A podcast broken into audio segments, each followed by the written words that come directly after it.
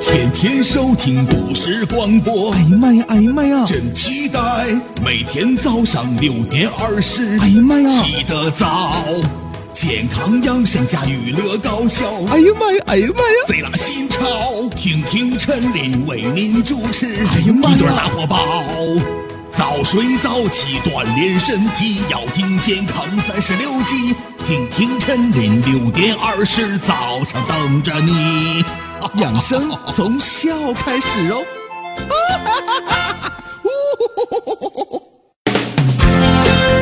我们身边都有这样的一些人，一感冒就喝板蓝根，一便秘就吃一些牛黄解毒片。女性经期不适啊，吃一点乌鸡白凤丸。近年来呢，因不当使用中药带来的安全问题呢越来越多了。那么，到底哪些中成药被人们滥用了呢？会有哪些危害呢？我们应该如何选择并使用中成药呢？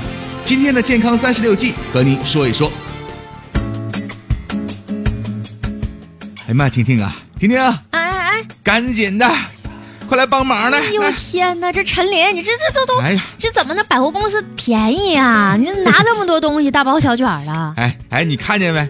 你看看，你看看，这都是什么啊？这什么好玩意儿？哎，陈琳，是不是对面的超市打折，你买的什么袜子、手套、是牙膏、牙刷什么的？哎呀，你说什么呢？我就那么没追求吗？我就那么不正经吗？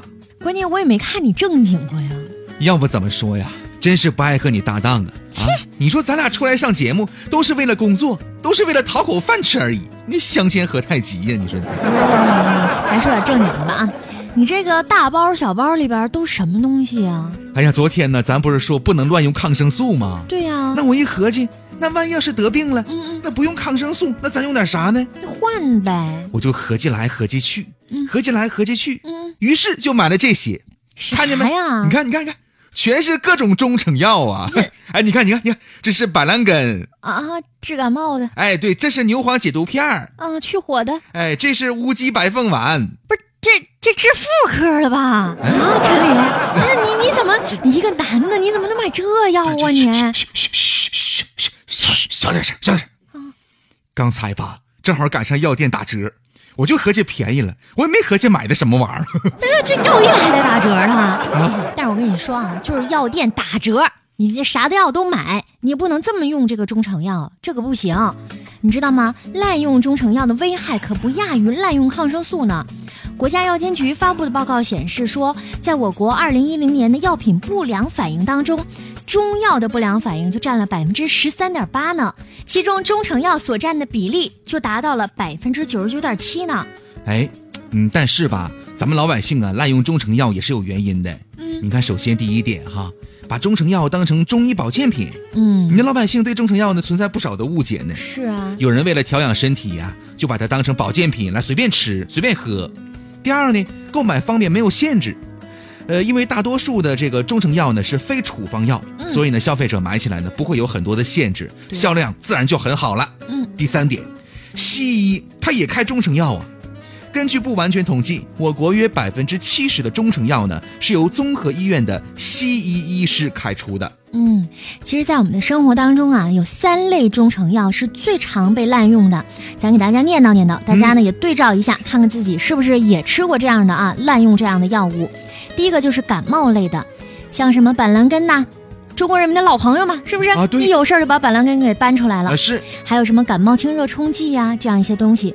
其实这个中医啊，把感冒分为风热、风寒这样两种，而常用的感冒药呢，也是分为寒性和热性的。如果说呀，你用反了，不但对治疗没有帮助，还会加重病情呢。比如说大家常见的感冒清热冲剂，这个就是治疗风寒感冒的，具有一定的解表清热的作用。但是如果说你是热伤风、风热感冒，这个再吃这个药就会加重病情了。哎，很多人呢，一感冒之后就会找出维 C 银翘片，对吧？特别常见，是还有什么感冒清热冲剂，还有板蓝根这样一大堆感冒药混着吃，就是认为啊，我多吃几种好的快点儿，是不是？这个不管用，还有那个药呢。这些感冒药如果是两种以上的成分交叉重复的话，这样就大大的增加了用药过量的风险了。这个板蓝根呐、它药性比较苦寒，虚寒体质的人呢，多喝就容易伤到脾胃了。咱以前节目当中还特意讲过，是吧？哎，还有就会容易引起呃胃疼啊、食欲不振呐、这样一些症状呢。嗯，第二类经常滥用的这个药呢，比如说去火类的、嗯啊，像什么牛黄解毒片儿啊、牛黄上清丸呐、等等。嗯上火呀是我们常遇到的一些小毛病，不少人呢都喜欢吃中成药进行调理。对你想啊，只要一牙疼，嗯经常上火的症状啊，就买来这个牛黄解毒片儿啊来吃一吃。一些女性呢，更是利用它的通便作用来减肥。嗯，牛黄解毒片儿、牛黄上清丸这样的一些清热解毒产品呢，都属于苦寒药。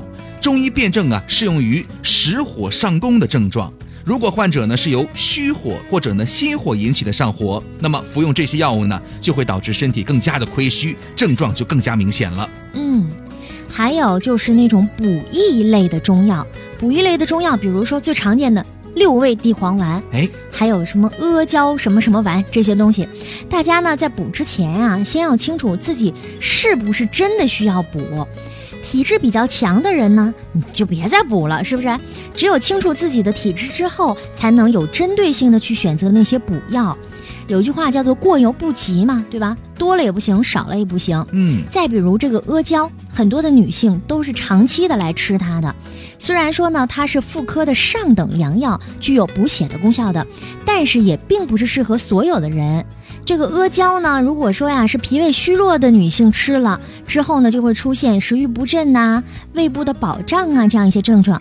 还有一些男性，啊哎，只要觉得自己肾亏，就吃那个六味地黄丸，对还是不同样的六味地黄丸。啊，不少人就把它当做是补肾的良方，长期的吃，成年累月的吃，但是呢，却感觉是越补越虚，不仅原来的症状加重了，还有可能出现胃肠不舒服的毛病。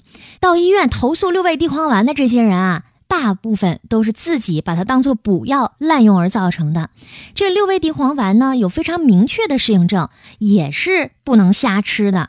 更不可以像什么维生素那样的一些东西每天都吃，长期吃也不好。哎，我们总结一下啊，吃中成药啊要遵循以下五个原则。首先，第一个，在专业人士的指导下来用药；第二个，吃中成药呢要做到中病即止，也就是说呢，除了一些治疗慢性病或者呢补益类的中成药可以在医嘱下呢吃下一阶段之外，大部分疾病呢在病情好转之后就要立即停药了，不可长期服用。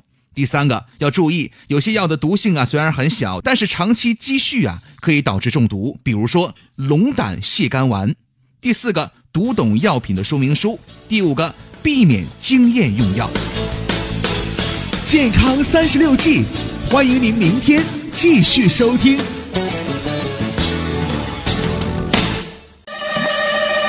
要要要要要要要要要要要要要要要腰间盘，腰间盘，腰间盘突出，腰间盘，腰间盘，腰间盘康复。不叫汤姆克鲁斯。刚才这段是终极密电码。